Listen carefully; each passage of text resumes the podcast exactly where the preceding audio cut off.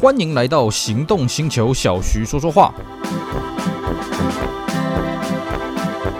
Hello，大家好，我是 Celsius，非常高兴呢，又在这边跟大家空中聊聊天。今天呢，我们继续来跟各位聊我们上一次还没聊完的话题，我们继续来跟各位聊聊汽车音响的发展。好的，呃，我想呢，各位如果听过我们上一集节目呢，应该都知道啊，我们上一集开始来跟各位聊聊汽车音响的这个话题了啊。那我们呢是先跟大家从汽车音响的历史啊开始发展过来的。在我们上集节目呢，跟大家讲哦，最早的这个汽车的音响呢，它是收音机啊，那么收音机又是源自于无线电，而且呢，最早的汽车音响呢，它的接收是真空管的方式来放映出来的了啊，也不是放映出来，放送出来，所以呢，它很耗电啊，那变成说呢，光是你要怎么把汽车这种微弱的电压，呃，升高成可以推得动真空管的这种电压呢，哎，就是个不容易的工程。那还有就是真空管它非常的热啊，它怎么去散热？以及呢，我们上次跟各位介绍到这个广播的发展史了啊，就是一开始只有 AM，那后来有 FM，甚至 FM 来不断的改良了啊。那我们会希望各位哎，可以去把上一集的这个音频节目呢捞出来听一听啊，你就会对这个汽车音响的发展史，还有这个广播的发展史，哎，有个基础的概念的认识了。那我们今天呢，延续我们上一次的话题呢，继续跟大家聊哦。我们上次最后呢，跟大家讲到就是 FM 在近十年来啊，有做了一些这个升级，有做一些变化啊，最重要就是有一个这个这个发明家呢，发明了 FM 发射用绕射的方式，这样子呢，可以让这个 FM 的音频非常的好，非常的稳定，也就让 AM 的这个商业电台呢，几乎是全垮了啦啊，这个 AM 的收讯效果呢，跟 FM 就完全是天壤之别。那么其实了哦，除了这个 AM、FM 以外呢，在美国呢，还有另外一种广播，叫做所谓的卫星广播了哦。为什么呢？我们上次跟各位讲到，这个我们一般以 FM 的这种呃发射台，还有它的原理来讲啊，FM 大概每次发射台它的发射的范围大概是方圆这个五十到一百公里左右了啊。所以呢，以我们台湾来讲啊，那个由南到北，你可能在台北有个发射台，那你下个发射台可能就放在新竹或者是这个苗栗这个中部地区，然后呢这样一路这样接力过去嘛哦。可是在美国，它有这么多荒芜地带啊，这个什么 Nebraska 啦，什么这个 Nevada 啦，这些什么沙漠地带，Arizona。鬼东西了，但是问题来了，你不可能在那边装这种 FM 的发射台嘛？那你那边呃，大家还是会开车嘛？还是有这种广播的需求或者这种紧急求救需求，怎么办呢？美国他就搞出一个东西叫做卫星广播了啊、简单来讲，它就是用卫星的方式来发射这广播的讯号给你啊啊，所以呢，你在这种荒郊野外呢啊，你都可以收到这个讯号。像我呢，我之前有买过那个纯种的美国进口车，就是它不是针对这个外销做的这种美国车了啊，就是美国当地的时候我们把它买来台湾的啊，它上面就有一个卫星电台的这个按钮的选项。当然了，在台湾这边你按这个按钮，你再怎么按呢，你就收不到这个东东西啊。为什么？因为它有它商业的考量啊。虽然说这个卫星可能会在台湾的上空经过，它不会发射讯号过来啊啊，因为我们知道在卫星你要发射这个讯号，你要去租这个卫星的这种类似像频宽的这种概念啊，那是很贵的啊，是不是？所以呢，基本上它只针对这个美国领土啦啊，比方说这个美国本土啊，还有这个夏威夷群岛啊，那可能部分这个海外的地区呢，才可以收到这个卫星的广播了啊。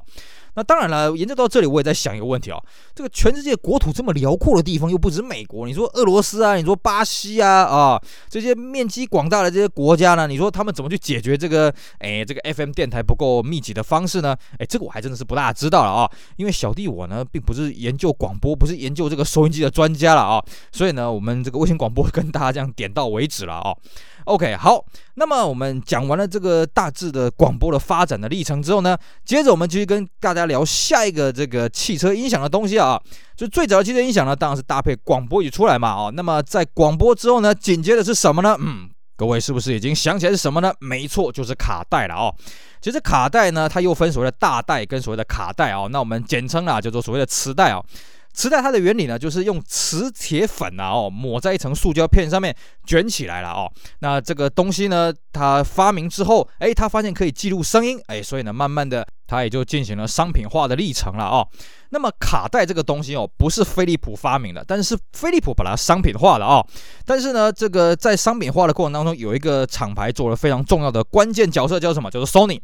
哎，Sony 呢，当年去跟飞利浦谈判啊，就说，哎呀，你这个为了要推广卡带这种东西啊，你应该让他做一个免费的授权。那不知道他怎么跟这个飞利浦谈的啦，反正最后飞利浦觉得，哦，好了，那就免费授权了啊、哦。那么才让这个卡带做一个大量的普及啊、哦。那卡带呢，这种东西在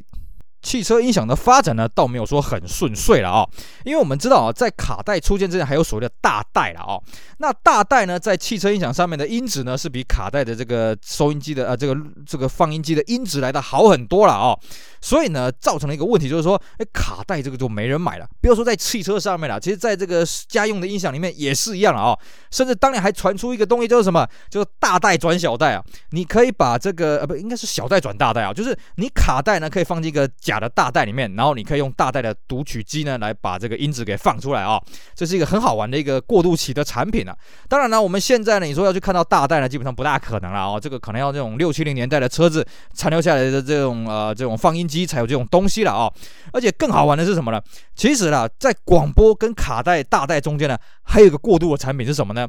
不要忘了啊，在广播发明没多久，还有个东西出来了，叫做什么？叫做唱片。哎，没错，当年还真的有人想把唱片搬到汽车上面去哦。不要怀疑，还真的有人这样干啊。最早这样子干的呢，我们这样查到资料是什么？是克莱斯勒。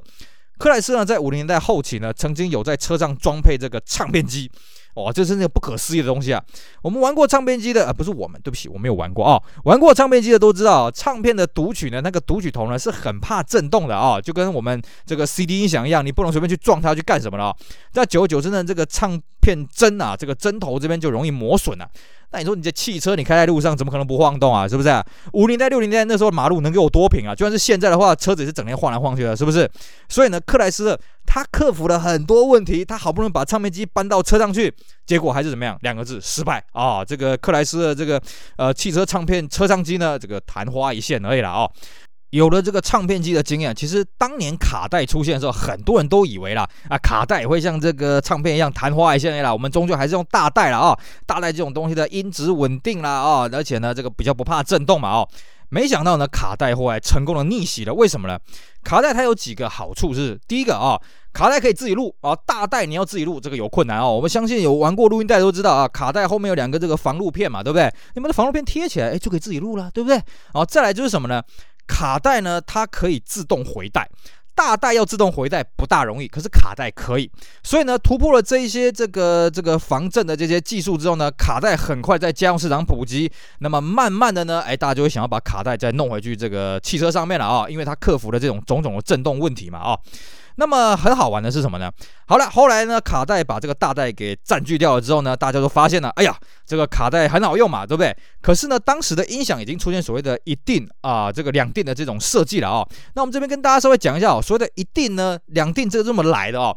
DIN 这三个字的缩写呢，其实是德国标准局的这个这个缩写啦，也就是说，这个制度呢是由德国去定定出来的哦。那么早年呢，这个收音机啊、哦，它就占了一个定的一个面板的位置嘛。那你如果大带呢，再占了另外一个位置。那等到呢卡带它出现的时候，就有人想说，我可不可以把卡带跟收音机呢合在一起啊、那么合在一起会造成一个问题是什么呢？我们刚刚呃我们在上一集有跟各位讲过，当年的这个电台已经出现所谓的记忆电台的这种功能。可是那个时候的记忆功能呢是机械型的，也就是它的按钮的空间占得很大了哦。那一开始呢，卡带跟这个收音机整合在一起车上音响就造成一个问题，它不得不把记忆的功能把它给取消掉，或者把那个记忆的那个功能的按键弄得很小，你很难去操作了啊、当然了，这个需求为发明之母，很快呢就有人开始发现说，哎呀，这个方式不行，所以呢就开始想办法把这个记忆的空间呢不要用机械式的哦，改成用数位的方式。所以八零年那个时候呢，哎，就有把这个。记忆电台变成这个数位式的收音机出现了，于是呢就可以把卡带跟这个 A M F A M F M 啊，整整个整合在一起的这种一定式的这种车上的数呃数位呃不要说数位了啊，这种车上的三用音响就这么出现了了啊。那么还有就是说，当时的卡带呢也出现了所谓自动翻面。早年呢，我们卡带听完 A 面之后，你要自己抽出来，再翻成 B 面，再插进去啊。但那个时候呢，也开始发明了它自动可以这个翻面啊，甚至可以自动快转、自动慢转的这种呃，不是慢转啊，哦，就快转或者是倒退的这种这种卡带的这种快转慢转的功能的收音机也都出现了啊。那么再来呢，还有一个很有趣的东西是什么呢？不知道各位有没有看过，有些汽车音响呢，它卡带可以自动选取。哦，就是说我们一般是 CD 嘛，CD 你会看到一个这个快转的箭头，然后中间啊后面有个一字形啊，那就是快转到下一曲嘛，对不对？各位有没有看过卡带也有这样的功能？其实啊，最早啦，大概是一九七零年代后期啊，Sharp 啊这间公司它开发出所谓的 APSS 系统，卡带自动选曲。但是呢，它有个前提，就是你两种曲子中间呢，必须要间隔一秒以上了哦。而且呢，这个选曲的过程当中，其实很伤吃头。它选曲的原理大概是这样，就是它由这个读头来判断什么地方呢没有声音哦，没有声音那边的磁粉的排列不一样，所以呢，它就停在这个没有声音的地方，然后就认为这是下一首。这个东西有个很大的缺点，它非常伤磁头。为什么？它就是磁头跟磁带这样子一直去读取，一直读取。而且早期哦，这种自动快转，呃，自动下一首，自动回到上一首的这种曲子啊，呃，这种收音机呢。它有个很大的问题，就是它在这个跳丑的时候呢，它不会把这个声音给切掉，它会听得到这种好像我们这个收音机啊那个快转键没有完全按到底的这种感觉了啊。那其实这都是磁头在磨磁带，对磁头很伤，对磁带也很伤。那后来呢，有人发明了，就是在快转，就是在跳曲的时候不会这么这种东西啊。但其实它也不是说把磁头放弃，把把磁头跟磁带分离了啊，它只是把这个声音把它给关掉而已啦。所以这种东西我们个人也不是很推荐啊。当时出来之后啊，当然是蛮蛮蛮屌的啊。可是真的，它对磁带非常的伤，对磁头也是很伤了啊。尤其我们现在啊，现在那个听录音带啊，各位你千万不要去用这种功能啊，那个真的你的珍贵的录音带就会这样子毁掉了啊。那这个东西出来呢，也没有算是嚣张很久，为什么？因为 CD 就出来了。啊、哦，CD 这种玩意儿呢，你再怎么去选取，再怎么去快转呢，其实这个 CD 它本身都不会有影响的啦哦。那么基本上啊，在 CD 出来之后呢，这种快转的卡带呢，它就没什么市场。不过 CD 也不是那么快就进到这个车上车上的使用了，为什么呢？因为车上的使用还是一样了哦，老话一句就是车上震动的问题了哦。那在这个 CD 还没有完全攻进去车上的音响的市场的时候呢，又出现了一个过渡型的产品，叫做什么呢？因为有人觉得啦，卡带的音质真的没有很好，而且卡带它先天有个问题是什么？你注意听哦，它背景一定会有个嘶的一个声音了哦，所以呢，我们才会有所谓的杜比音响的设定。杜比音响设定就是把这个的声音把它给去除掉，可是它会有个后遗症是什么呢？杜比它弄下去之后呢，它的一些高音的表现会变得比较失真了啊，这个是难免。所以各位，你虽然用杜比听下去，你会觉得音质好像比较变好，但是如果你的耳朵够精细的话，你会发现它一些高音的变化倒是不见了啊。那有鉴于此呢，就有人发现了，哎，如果我把卡带的磁粉呢，哎，加入了 CRO2 一些奇奇怪怪的材质呢，可以让音质变得更好，所以出现所谓的这个 CRO2，也就是所谓的铁带或所谓的铬带了啊、哦。那加入了很多金属配方呢，开始慢慢的把这个音质做一个改善，那又这个让卡带的寿命呢再继续延续下去了啊、哦。那在早早些时候呢，当有铬带这种什么铁带出来之后呢，有些音响呢，它是会有个按键，按下去之后呢，哎，它就会这个改成用铬带去判读。那久而久之呢，就有人发明了懒人的做法是什么呢？它在各带的这个屁股那边啊，哦，多了几个洞。那由这个机器主动去判定说，这个到底是普通的卡带呢，还是各带，还是铁带什么？它自己会去做切换的啊、当然了，这个东西呢，随着 CD 的普及之后呢，铁带的寿命呢，也是这个昙花一现啊、很快就结束了。你要看到这个车上的随车音响有铁带的这种读取功能呢，大概都是在这个八零年代后期到九零年代初期这一段 CD 刚出来还没有普及这段期间呢，你才比较看得到这个东西了啊、那至于 CD 这个东西又怎么来的呢？最早了哈，CD 又是这个老搭档，我们刚刚讲的卡带啊，就是飞利浦跟这个 Sony 搞出来的啊。它主要的目的就是为了要改善卡带的失真啊，还有就是卡带你在重复的录制的时候啊，你这样子录制录制录制下去，它就会一直失真了啊。还有就是磨损的问题，而且更重要是什么？CD 这种东西哦，它一开始根本没有想到它可以结合到电脑的读取，就变成一个记忆的载体了，完全没有啊。这个完全是一个美丽的巧合了啊。而且呢，还有一个很有意思的一个这个坊间的传说了。本来呢，飞利浦是希望 CD 这种东西呢出来就是做一个小时的容量了啊、但是呢，当时 Sony 这边的社长坚持说不行，我喜欢听歌剧，这歌剧不能中断，所以呢，一个小时不够，因为呢，当时呢，他们发现最长的歌剧呢是这个七十四分钟，所以呢，最后呢就把 CD 的这个长度定在定义在七十四分钟了啊、所以各位去看，你再看那个 CD-ROM，它会写这个七十四分钟啊、就是据说就是这样来的了啊、哦，这个大家听听看就好。那么 CD 的好处呢，就是它的音频的范围很广，所以它的音音效基本上不大会失真了啊、哦。那么搬到车上的时候呢，当然除了我们讲了说它要克服到所谓的震动了，还有所谓的湿气，还有就是它的读取头要把它缩小化了啊、哦。那最早的车用的 CD 音响大概是一九八五年左右了啊、哦。有人说是 Sony，有人说是 Pioneer 啊，但是这个其实也不是很重要了啊、哦。那真正第一台配到这个 CD 这个原厂音响的汽车呢，据说是一九八七年的林肯的 Town Car 了啊。那毕竟那个时候呢，我们刚刚讲了啊，这个震动的效果抑制不是很好，所以呢，常常你过这个坑洞的时候，啪啪啪啪啪啊，车子会跳针啊，什么有的没的啊。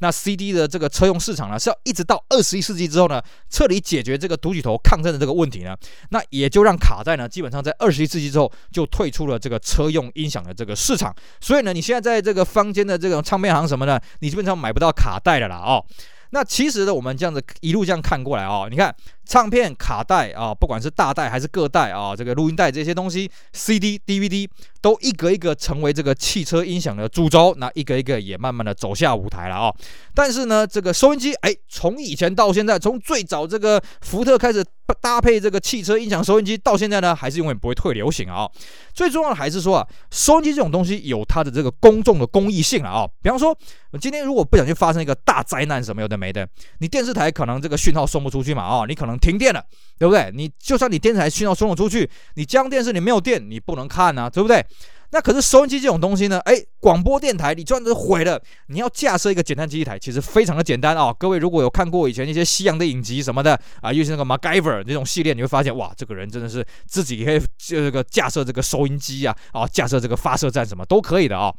所以呢，收音机基本上你只要放干电池，你马上可以听到这个有关的广播了哦。然后在开车的时候呢，收音机这个收收听的方式呢，也是相当的多元，你可以选择电台相当的多了哦。所以呢，收音机这个东西我们可以估计了，未来它也不太可能被取代了。就像我们现在手机这么普及哦，各位你要了解，拨盘式的电话还是存在的。为什么呢？因为拨盘式的电话基本上不耗电。我们现在的家用电话啊、这个声音会这样哔哔哔这种叫嘛，对不对？它其实都是这个电线，这个电话线里面含有这个弱电流，非常弱的电流了啊、哦。拨盘式的电话不需要，它的电流需要量非常非常低啊，低到几乎是不存在。也就是说，你在停电的时候，理论上你电话线没有断的话，拨盘电话是可以继续用的啊、所以在一些荒郊野外呢，其实政府一般都会保留这种拨盘式电话做一个紧急的用途了啊、好的，以上呢就是我们今天节目内容，跟大家聊一聊这个车用音响的发展史了啊。那基本上呢，我们一路从这个收音机啊啊聊到这个唱片、卡带、录音带啊、CD 啊、DVD 呢，我们基本上没什么聊了。不过这个我相信大家都知道，DVD 这几年的这个盛行，然后由盛转衰了啊。现在都已经发展成什么 AUX 啦、USB 啦，啊，甚至什么 Apple Apple CarPlay 啦，什么这个手机近摄什么夯不啷当有的没的了啊。那我们之后呢，还会跟继续继续跟大家聊这个汽车音响怎么样呢？选择一个。好用便宜的汽车音响，或者怎么样让你的汽车音响呢做一个简单好用的一个升级？希望大家不要错过喽。好，以上呢非常感谢各位收听，也希望大家支持我们其他精彩的音频节目。我是 Celsius，我们下回再聊，拜拜。